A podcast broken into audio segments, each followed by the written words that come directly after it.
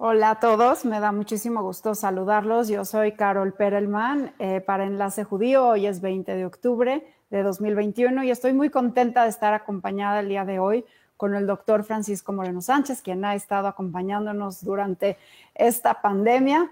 Eh, y bueno, hoy un día en que ya eh, vamos semáforo verde en, la Ciudad de México, en, en muchos estados de la República Mexicana, inclusive un día en que eh, la OPS dijo que México está pasando por el mejor momento de la pandemia desde hace un año. Entonces, bueno, Paco, me da mucho gusto saludarte, platicar un poco cómo ves, cómo ves la situación, cómo ves esto de la pandemia y acabas de sacar un artículo sumamente interesante, un editorial que habla sobre el posible término o en qué, de qué derivará esta pandemia, que es lo que tú este, nos explicarás ahora. Gracias, Carol. Un gusto estar contigo, como siempre, y con el enlace judío. Eh, lo que estamos haciendo es pasar de una pandemia, si no vamos a vivir toda la vida en pandemia, una enfermedad que se queda crónica eh, en una, en, en una región, y aquí será en todo el mundo, se vuelve algo endémico, algo que existe, persiste y que tiene subidas y bajadas conforme va pasando el tiempo. Pero eh, aquí lo que preocupa es, pongamos un ejemplo, la obesidad es endémica. En todo el mundo hay obesidad, pero países como México es el segundo lugar en obesidad mundial. Es decir, la obesidad es un problema y en México no se ha manejado bien ese problema de tal forma que tenemos un grado muy alto de obesidad. Y lo mismo puede ocurrir con endemia en el caso de COVID, en donde un país eh, puede llegar a controlarlo como lo ha logrado hacer en el momento del brote agudo, eh, Finlandia o eh, Islandia, Taiwán, Noruega, esos países que sabemos que lo han manejado muy bien.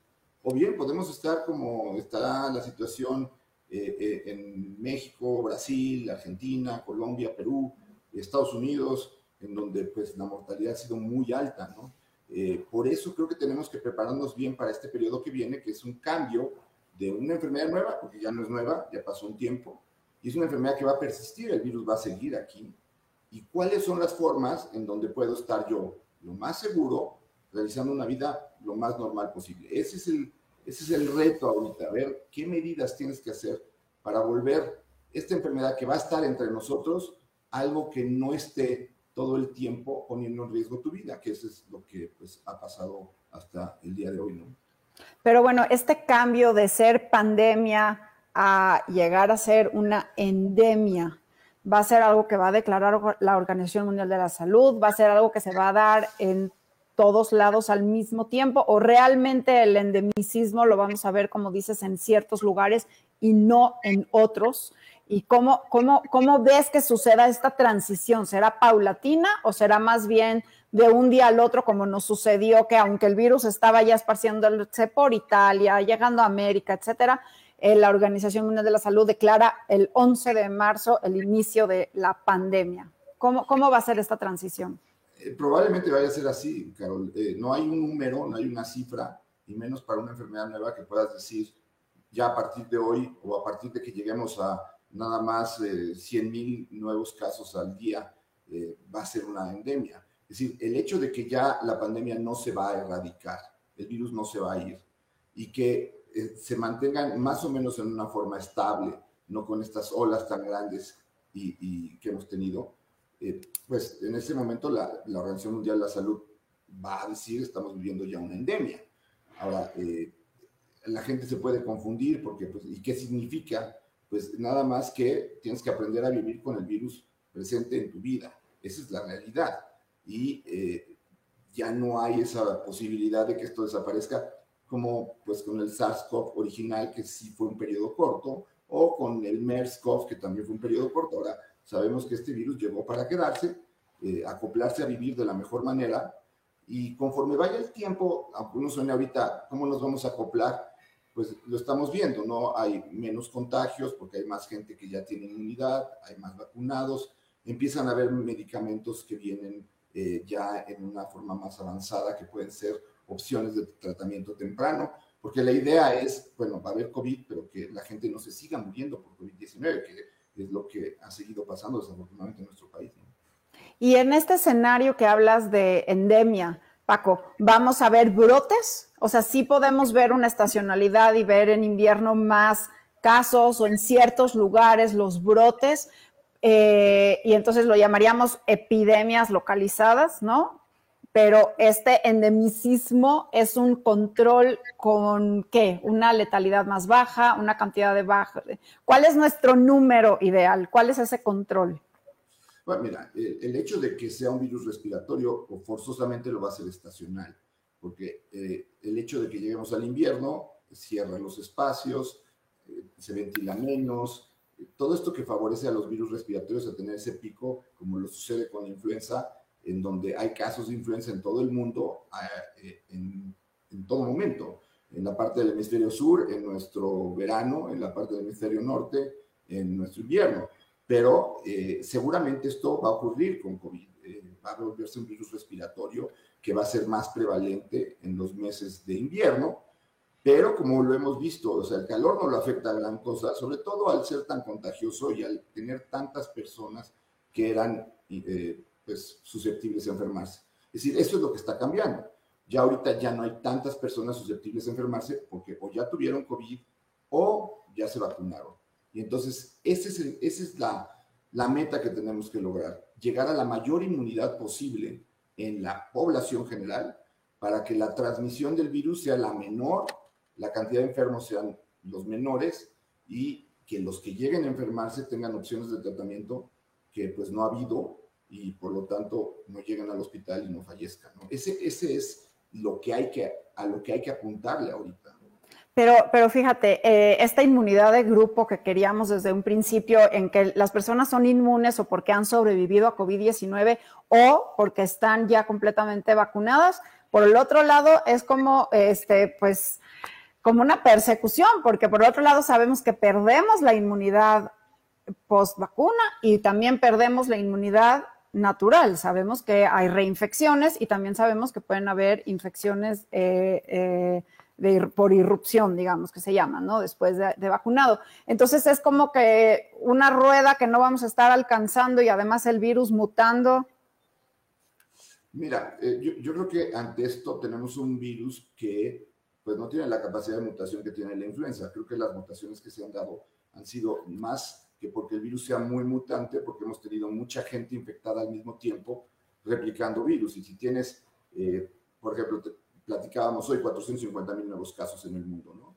Realmente, pues ese número será tres, cuatro veces menor al real, porque pues, sabemos que en muchos países como en el nuestro no tenemos los casos reales.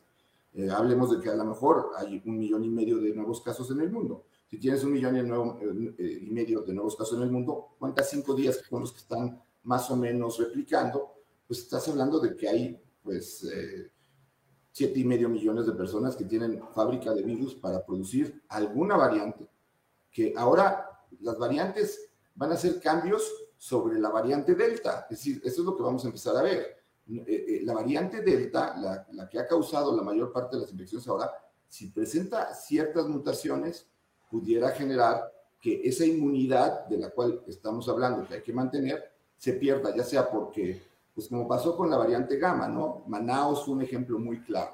Manaus era una ciudad amazónica, en septiembre del 2020 tenía ya 75% de las personas que habían tenido este, eh, la infección original por el, nuevo coronavirus y llega la variante gamma, eh, reduce el tiempo de inmunidad natural porque escapa a muchos de los pues, defensas que tú habías generado contra la, y, y, hay un 30% de nuevas infecciones. Eso puede pasar con alguna nueva variante. La idea aquí es, las más gente esté inmunizada, pues es mejor. Paco, una duda. ¿Por qué es o por qué crees que es que hay más casos de hombres? Porque lo hemos visto en muchos países del mundo, en Estados Unidos, en México, es algo generalizado en COVID. La gravedad se presenta más en hombres, COVID-19 grave es más en hombres, pero las secuelas de COVID-19 se presentan más en mujeres. Pues mira, yo creo que esto lo puedes ver por los mismos antecedentes eh, de las diferencias entre hombre y mujer. Te, explico. Nosotros tenemos ese, acabamos de realizar nuestro estudio, nuestro censo de estudio de cuántos pacientes habíamos tenido en el hospital y el 65% fueron hombres, contra un 35% de mujeres. Es decir, los pacientes más graves fueron habitualmente hombres. El hombre es habitualmente más, más propenso a la hipertensión, es más propenso a la obesidad central, es, eh, en cierta forma debe de tener más receptores contra la enzima convertasa, lo que hace que haya más infección. Y yo creo que eso hace que la infección sea mucho más aguda y fuerte en el hombre. Ahora, la mujer, por otro lado, es característicamente más hipotensa, entonces más propensa a una de las causas de, de problema que ven en pacientes con COVID largo es disautonomía. Eh, es más propensa a enfermedades autoinmunes. Sabemos que, por ejemplo, lupus, artritis reumatoide, la mayor, Hashimoto, todas estas enfermedades autoinmunes son mucho más comunes en la mujer. Y no me extraña que entonces este virus, pues lo único que haya hecho es, eh, pues, enseñar esas, esas diferencias. El, el, COVID largo está siendo más común en la mujer, el COVID eh, agresivo está siendo más común en el hombre, pero esto nos vuelve a lo mismo. O sea, lo que tenemos que hacer es evitar infecciones, evitar que la gente se infecte, porque eh, no necesariamente te, te, vas a morir, afortunadamente, pero puedes tener secuelas importantes aún estando en condiciones generales adecuadas. Claro. Oye, Paco, a ver, vamos, vamos por partes, porque hay muchos temas que me gustaría que toquemos. Me encantaría que hablemos un poquito de México de México, que estamos en semáforo verde, pero sin embargo, por ejemplo, tenemos el estado de Baja California que sigue en repunte. Claramente nuestra curva de delta va a la baja, a diferencia de, por ejemplo, lo que se ve en Gran Bretaña, que su curva de delta como que empezó a bajar, pero rebotó y no han podido bajar y están a punto de comenzar ya la época de frío y pues no han podido reducir realmente su curva. Aquí en México sí vemos una clara, un claro descenso ¿Cómo ves este semáforo? ¿Cómo ves que podamos ahorita tener nuestras actividades? ¿Qué sí podemos hacer? ¿Qué, podemos, qué debemos de, ya, de, continuar no haciendo? lo primero que hay que entender es que México es un país muy grande, ¿no? Entonces vas a tener diferentes regiones eh, que tienen diferente actividad, diferente movimiento. Entonces Baja California sabemos que es un lugar turístico, hay mucho movimiento, hay llegada de turismo, por el tipo de actividad, eh, el nivel de medidas de precaución a veces disminuye y eso hace que, pues en ciertos estados, la, pandemia sea diferente a otros. Eh, sabemos que la Ciudad de México ha sido, pues se ha caracterizado por un alto número de vacunados, o sea, creo que el, trabajo que ha hecho el gobierno de la Ciudad de México ha sido muy fuerte en cuanto a vacunación, ha sido eh, muy positivo eso para una zona urbana, porque pues es la más peligrosa de tener una diseminación. Si tienes 23 millones de personas viviendo en la zona conurbada, pues entonces puedes tener ahí brotes grandes. Pero la epidemia no va a ser igual en todas partes. Por eso habrá momentos en los que habrá que aumentar las medidas de prevención y hay momentos en donde podemos estar a lo mejor un poco más tranquilos. Pero siempre yo creo que el mensaje va a ser, pues por este momento, por un tiempo, usar el cubrebocas en espacios cerrados, eh, buscar tu vacunación, eh, mantener espacios ventilados, seguir haciendo rastreo de casos, que pues esto eh, es lo que puede evitar que haya esta cadena de contagios, que es lo que nos pone muchas veces en problemas.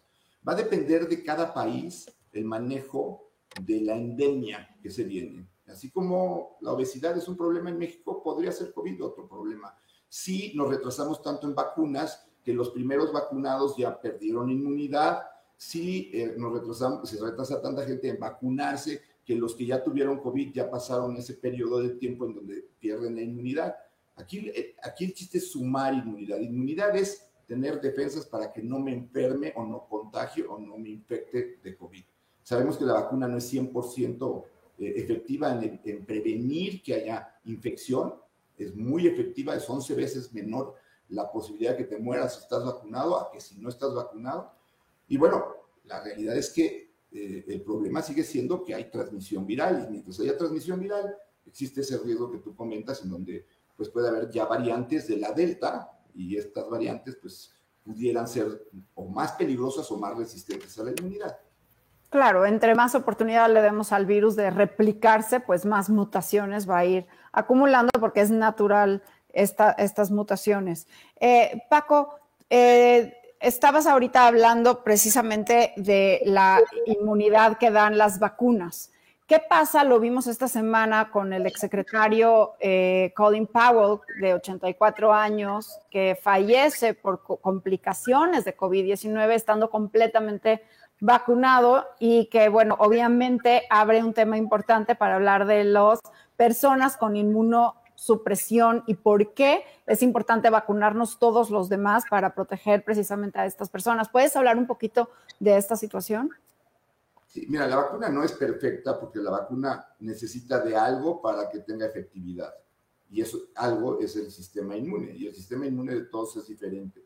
Eh, las personas, mientras más edad tienen, su sistema inmune decae. Si tienen alguna enfermedad eh, como cáncer o una enfermedad autoinmune o están recibiendo algún medicamento, pueden no tener una respuesta a la vacuna, no generar anticuerpos, no generar inmunidad celular.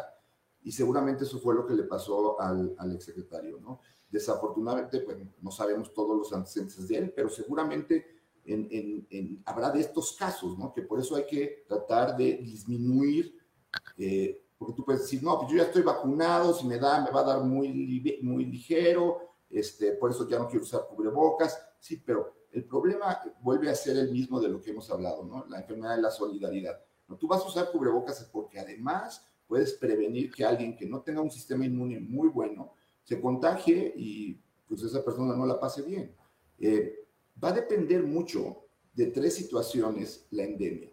Creo que es momento para que México diga, ya, no vamos a tener la vacuna centralizada, hay que abrirla, hay que permitir que se vacune por parte de todos los sectores, las empresas, el seguro social, etc. Segundo es aprobar medicamentos que sabemos que son útiles. Algunos medicamentos son caros, pero lo que no entienden a veces es, si tú, por ejemplo, con un anticuerpo monoclonal que cuesta 20 mil pesos, eh, se lo aplicas a una persona, evitas que esa persona llegue al hospital, tenga una estancia de 30 días, lo cual es muchísimo más caro que haberle puesto el anticuerpo monoclonal y haberle evitado todo ese gasto, ¿no? Y lo mismo va a pasar con medicamentos orales, que ahora, eh, como sabemos, empiezan a, a surgir, pero va a haber un cambio, tiene que haber un cambio en la estrategia de la atención de COVID, porque la el primer contacto es el que va a decidir si necesitas o no el medicamento. Y, desafortunadamente, muchas veces el primer contacto son médicos de farmacia que no están lo mejor preparados del mundo para poder decidir hacer eso. Entonces, creo que la estrategia en México va a ser muy importante. Eh, evidentemente, en el momento en que salgan estos medicamentos a la venta, pues va a haber una compra desaforada, no solamente por parte de la gente, sino del mundo. O sea, van a pedir los países ricos, yo quiero tener un stock grande de este medicamento y, y, pues hay que empezar a negociar esas situaciones. O sea, no es una solución que se dé inmediata, pero ya se empieza a ver que a la larga, es decir, en los próximos seis, siete meses, seguramente estaremos viviendo mucho mejor de lo de ahora. Creo que por eso es tan importante entender que este invierno, tú lo has dicho, este invierno es sumamente importante porque en este invierno podemos tener una cuarta ola eh, y podemos tener otra vez un número mayor de fallecidos. Ya estamos alrededor de 600, 650, algunos dicen, eh, no podemos seguir teniendo, no podemos acostumbrarnos a que la gente se muera y que digan, no, hoy nada más murieron 320 personas. Son 320 personas que perdieron la vida, 320 familias que perdieron un ser querido, a lo mejor niños que quedaron huérfanos, somos el segundo país con la mayor orfandad del mundo por COVID. Todas estas cosas nos deben de hacer reflexionar en que tenemos que prepararnos mejor para el siguiente paso.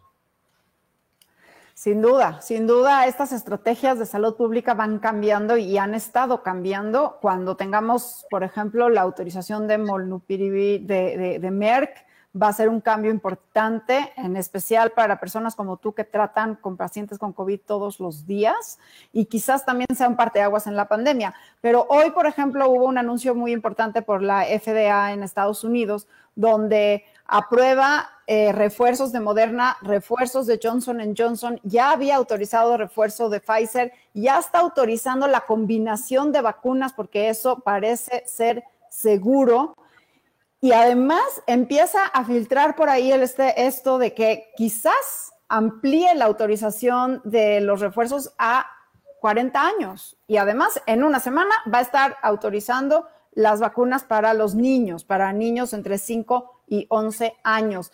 ¿Eso va a tener un impacto en nuestro país? Sí, no, ¿por qué? ¿Cuándo? Porque finalmente somos de los países que en Latinoamérica empezamos los primeros a vacunar el 24 de diciembre y ahora pues somos de los más rezagados. Tenemos a nada más al 40% de nuestra población completamente vacunada y eso es bajo para empezar el invierno. Entonces, ¿crees que venga un cambio en la estrategia de, de vacunación? A ver, yo creo que lo debe de haber. No, no, sé si, si lo va, o sea, no te puedo decir eh, si lo va a haber o no, porque esto desafortunadamente depende a veces de posturas que nos cuesta trabajo entender, pero la realidad es que lo debe de haber, porque ya ahorita eh, lo que tienes que hacer no es vacunar yo, sino que se vacunen la mayor parte de personas posibles. Y lo que han visto otros países es que, pues teniendo la capacidad de lograr tener la aplicación por diferentes sectores, pues la vacunación se vuelve muy efectiva. Ha habido momentos en donde hay 20 millones de dosis eh, en México que están almacenadas y que no se están aplicando. Entonces, ese, ese tipo de cosas ya no lo podemos permitir. Pfizer también ya logró algo que es muy importante, que seguramente van a seguir con las demás, que es que ya no se use como biológico de emergencia, sino que sea el uso de un medicamento, de una vacuna que tú puedas comprar en forma particular, y entonces lo pueden hacer eh, gobiernos eh, del estado, de los estados, eh, seguramente la tendencia va a ser a esa. Para que países como el nuestro, en donde la vacunación está totalmente centralizada, tengan la posibilidad de vacunar pues, en una forma más general. Y la otra es pues, que COFEPRIS se ponga las pilas y, empiece a probar medicamentos que necesitamos, porque de los anticuerpos monoclonales que hay, el único que aprobó es el que no tiene actividad contra Delta. O sea, es increíble que el 25 de junio se, se salió el estudio en donde este anticuerpo monoclonal no servía para Delta, Estados Unidos dijo, déjenlo de usar, y el 26 de julio México dice, wow, ya tenemos un anticuerpo monoclonal, y resulta que es Bamlanimab, que es exactamente el que no funciona contra la variante Delta. Entonces, cosas ya no nos las podemos permitir, tenemos que cambiar la forma de, enfrentar la enfermedad, descentralizar, aprobar medicamentos, y al final del camino, eso sí son medicamentos costosos, pero van a evitar un padecimiento que es cuando entra al hospital una persona mucho más costoso, terapia intensiva, ventiladores, eh, antibióticos, porque se sobreinfectan, todo este tipo de situaciones que hacen que la enfermedad sea muy cara, el, el manejo de la enfermedad sea muy cara en los hospitales. Pues Paco, creo que abordamos muchos temas. Me encantaría tomar algunas preguntas. Nos están preguntando en qué fase está el fármaco del que estamos hablando.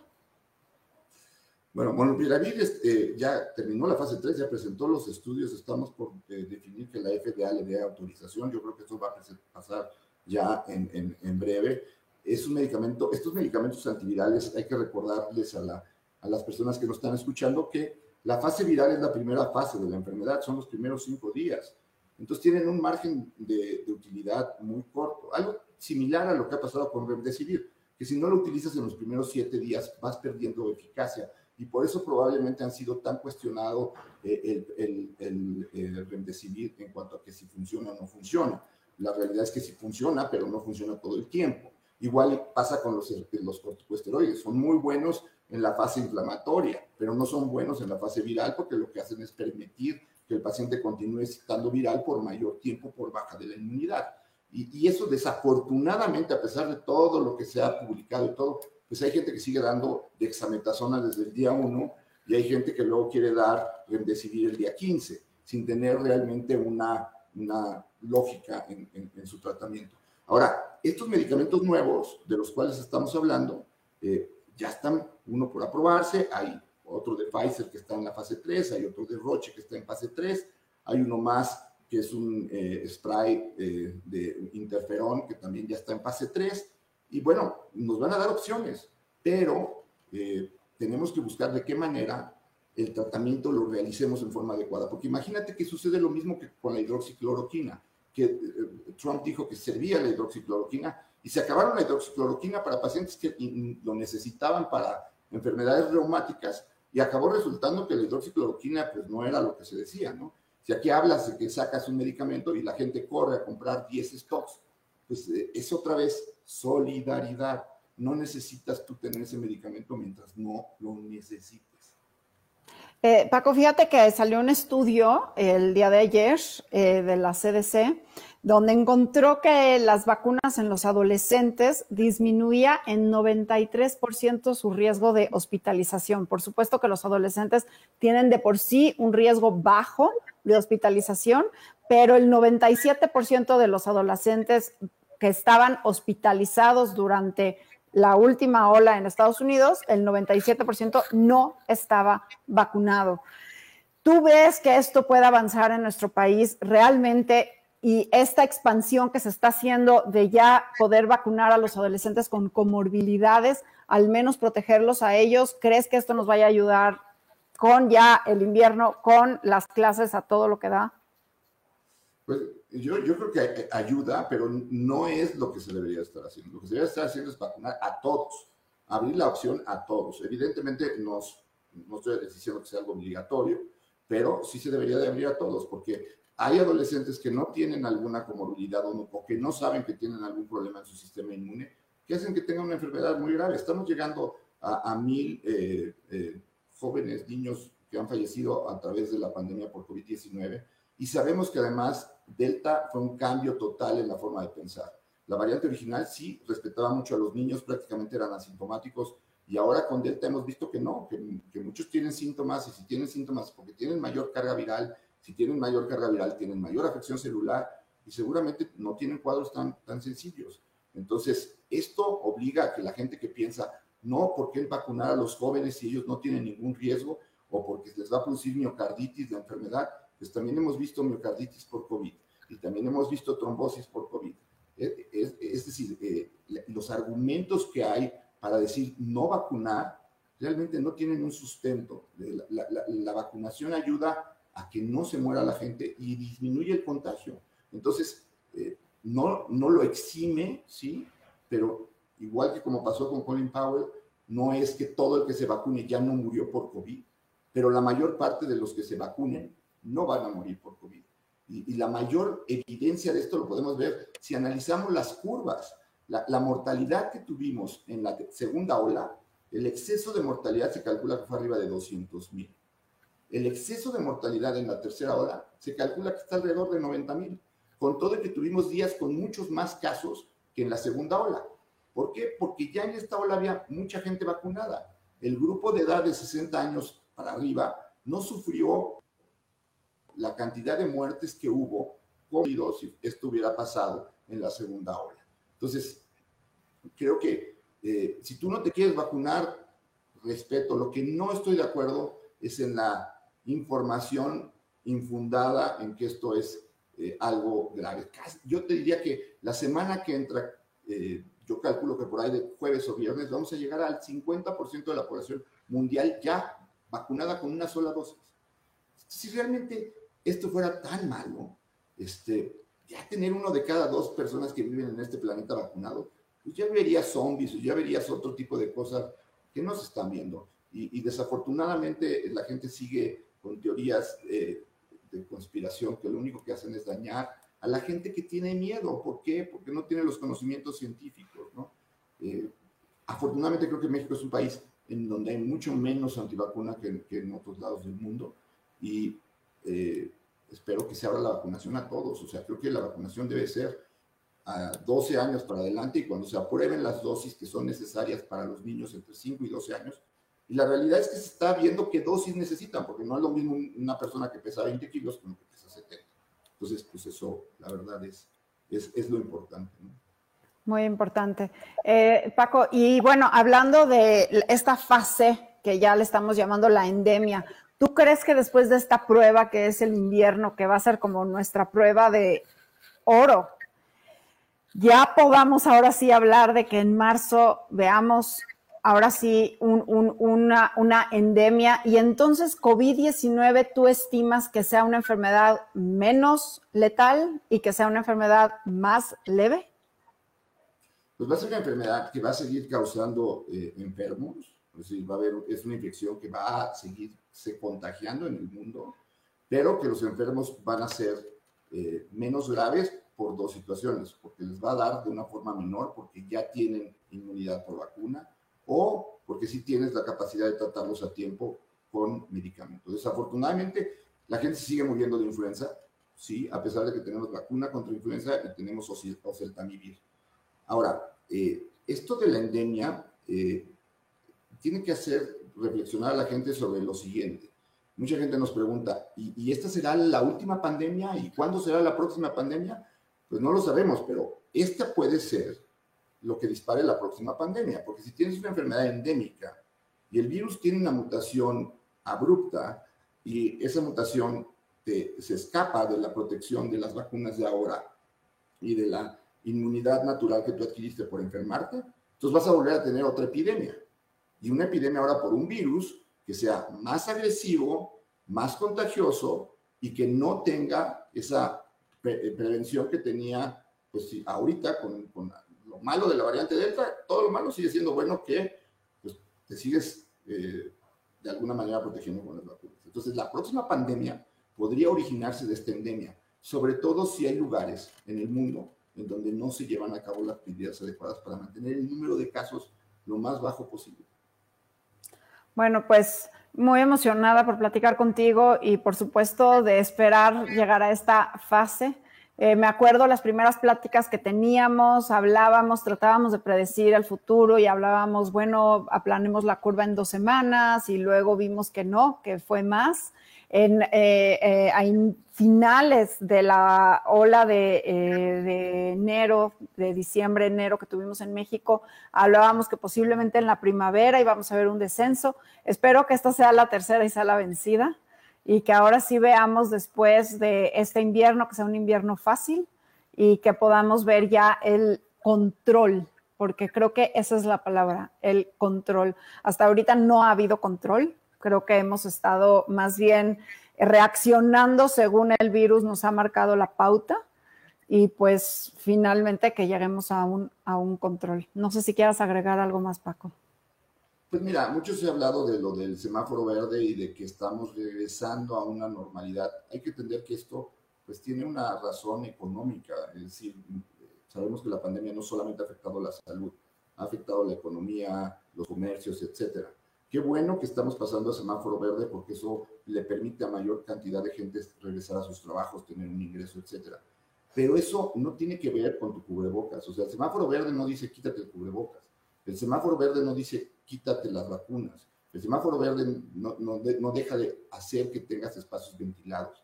Entonces, el semáforo verde es lo que está sucediendo en la economía del país, en donde se permiten las actividades. El semáforo verde te exige a ti como persona tener más cuidado para no contagiarte y no contagiar. Entonces, eh, yo creo que esto tenemos que entenderlo, o sea, yo no, no, no alcanzo a, comprender qué daño te puede hacer un cubrebocas, que tanto eh, pues, discriminación genera en la gente que eh, pues no quiere usar cubrebocas y que además se enoja con la gente que lo usa, cuando pues lo que está haciendo es nada más prevenir que tú te puedas contagiar. Entonces, Creo que, al contrario de las otras veces, eh, estoy más optimista. Creo que hay muchas más opciones, medicamentos. Eh, abran la vacunación, por favor. Ya es momento de que dejemos de usar la vacunación como una medida estrictamente gubernamental. Es una medida que merecemos todos los mexicanos. Eh, que los que no se quieran vacunar, que no se vacunen, pero pues de alguna forma están siendo nuestro grupo control. El saber esto de que se mueren 11 veces menos es porque comparas a los vacunados con los no vacunados y al final ves que los pacientes que tienen son los pacientes que o no, no recibieron las dos dosis o los pacientes que no están vacunados. Entonces, ojalá y en un momento dado esas personas que no se vacunaron, que enfermaron, que la pasaron mal, también sean voces para decir a la gente que está indecisa por vacunarse, vacúnense, porque la enfermedad es real, ¿no? Así es. La enfermedad es real, la enfermedad se ha llevado a millones de personas en el mundo y la pandemia y las secuelas de la pandemia quedarán más allá de la endemia, eso sin duda, ¿no? El tema de salud mental, eh, las secuelas en diferentes aspectos, no nada más de económicos, políticos, sino médicos, en el impacto a la ciencia y en el control de futuras, futuras posibles pandemias y futuros retos eh, mundiales. Pero hablando en términos epidemiológicos, esperemos llegar a la endemia pronto y poder, pues, darle un, un, cambio a, esta, a este capítulo de esta historia. Pues muchas gracias, Paco. Gracias a ti, Carol, y pues a seguirnos cuidando y, y esperar que las próximas pláticas sean más para decir esto ya está por terminar y eh, aprendamos, tengamos lecciones de esto para ser mejores. Al final del camino, pues lo único que nos debe de hacer esto es hacer mejores seres humanos eh, para el futuro. Esta yo creo que es la lección más importante que debemos de tener. Y, y bueno, eh, creo que está en cada uno de nosotros, no el corregir al otro, sino el corregir nuestros propios hábitos para ser mejores. Así es, y esperemos ser mejores seres humanos, no regresar a la normalidad que teníamos, porque esa normalidad permitió una pandemia, sino regresar a una mejor normalidad y, llegar a ser mejores como humanos, como entes, este, tú lo has dicho, solidarios. Así es, pues a seguirse cuidando y un gusto estar con ustedes.